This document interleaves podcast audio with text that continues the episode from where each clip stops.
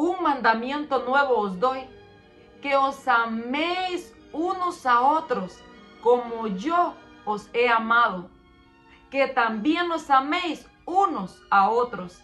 En esto conocerán todos que sois mis discípulos, si tuvieres amor los unos con los otros. San Juan capítulo 13, versículo 34 y 35. Amados, estas son las palabras de nuestro Señor Jesucristo dándole instrucciones a sus discípulos y por lo consiguiente a todos nosotros. Esta palabra que ha quedado, amados, aquí, inspirada por Dios, infalible, son instrucciones para su vida y para la mía. Ese es el mayor mandamiento que el Señor dejó. Número uno dijo que amarás al Señor tu Dios con toda tu mente, tu alma, tu corazón y tus fuerzas y a tu prójimo como a ti mismo. Tenemos que amarnos, amados, como Dios nos amó a nosotros. Mire si es importante, amados. Que dice que aquí está la ley y los profetas, aquí se cumple todo si nosotros amamos a Dios por sobre todas las cosas y a nuestro prójimo como a nosotros mismos, amados. Imagínense qué poderoso que dice el Señor Jesucristo que en este mandamiento es que nos van a conocer que somos discípulos del Señor. Amados, es un mandato del Señor. ¿Y qué es amarnos, amados? Es pensar en nuestro prójimo antes que en nosotros. Es perdonar, amados. Es ayudar, es ser sensibles al dolor ajeno, amados. Pero tenemos que amar con el amor de Dios porque el amor de nosotros sin Dios no sirve. El amor que nosotros practicamos muchas veces. El amor que nosotros decimos los seres humanos que tenemos. Si no viene del amor de Dios, es un amor que no sirve, es un amor que traiciona, un amor que tiene envidia, que tiene egoísmo, un amor que es condicional, un amor que cambia. Ese es el amor del ser humano, que no es el verdadero amor. Pero cuando nosotros nos llenamos del amor ágape, del amor perfecto de Dios, y nosotros amamos como Él nos amó a nosotros, ese es el amor perfecto el amor que perdona, el amor que no tiene envidia ni egoísmo, que no es jactancioso, que nunca deja de ser. Amados, el amor verdadero nunca deja de ser. Y ese es el amor que Dios quiere que tengamos los unos por los otros. Y cuánto necesitamos en este mundo y en este tiempo ese amor, amados.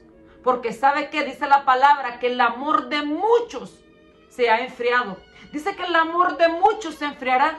¿Por qué, amados? Por todas las cosas que están pasando, por la maldad, porque estamos viviendo tiempos atravesados, tiempos malos, los últimos tiempos. Nosotros no podemos dejar que el amor de nosotros se enfríe, ni el amor por Dios y por las cosas espirituales, ni el amor por los semejantes, por nuestros por nuestros hermanos y hermanas, por nuestro prójimo. Nosotros no podemos dejar que el amor se enfríe, amados, porque este es el mayor mandamiento que hay. Imagínense que son las instrucciones que nuestro Señor Jesucristo dijo. Y en esto van a conocer todos los demás que somos discípulos del Señor. ¿Y cuánto está careciendo de amor este mundo? ¿Cuánto está careciendo de amor la iglesia del Señor, amados? Ahora, amados, nosotros vemos cómo hay, amados, eh, críticas. Nosotros a veces solo abrimos nuestra boca para criticar, para condenar, para señalar. ¿Cuántos, amados?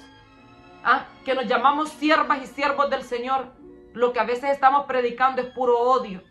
Abrimos nuestra boca para condenar, para señalar, para criticar, para murmurar, para, amados, para chismear. Eso no es amor, amados. Ahí perdóneme, pero ahí no hay amor.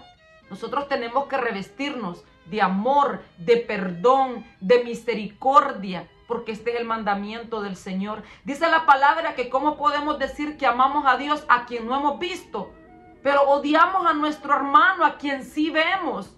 Entonces dice que es mentira, amados. Porque si no amamos a nuestro hermano, y significa que nuestro hermano es a nuestro prójimo, ¿ah? a quien nosotros vemos, entonces no amamos a Dios a quien no hemos visto, amados. Esto lo dice la palabra.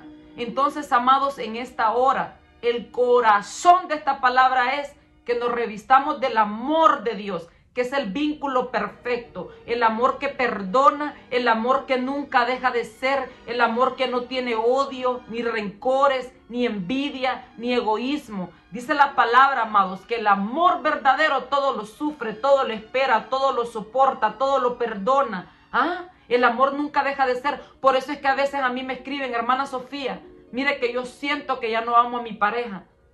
Ya es que ese amor se murió, no fue amor entonces, porque si es verdadero amor, dice la palabra que nunca deja de ser. El amor se marchita, porque a veces los insultos, los problemas, eh, los maltratos, descuidamos el amor, entonces se va marchitando, se va secando. Pero si fue amor de verdad, ese amor reverdece, ese amor florece. Por eso es que tenemos que regarlo a diario, amados. Tenemos que decirle a esa persona que amamos cuánto los amamos. Tenemos que resaltar más lo bueno que los defectos en nuestra pareja o en aquellas personas que amamos, porque el amor se riega todos los días para que no se marchite. Yo los dejo con esta palabra, amados, y que el Señor nos ayude a amarnos los unos a los otros, porque el amor cubre multitud de pecados, de faltas y de errores.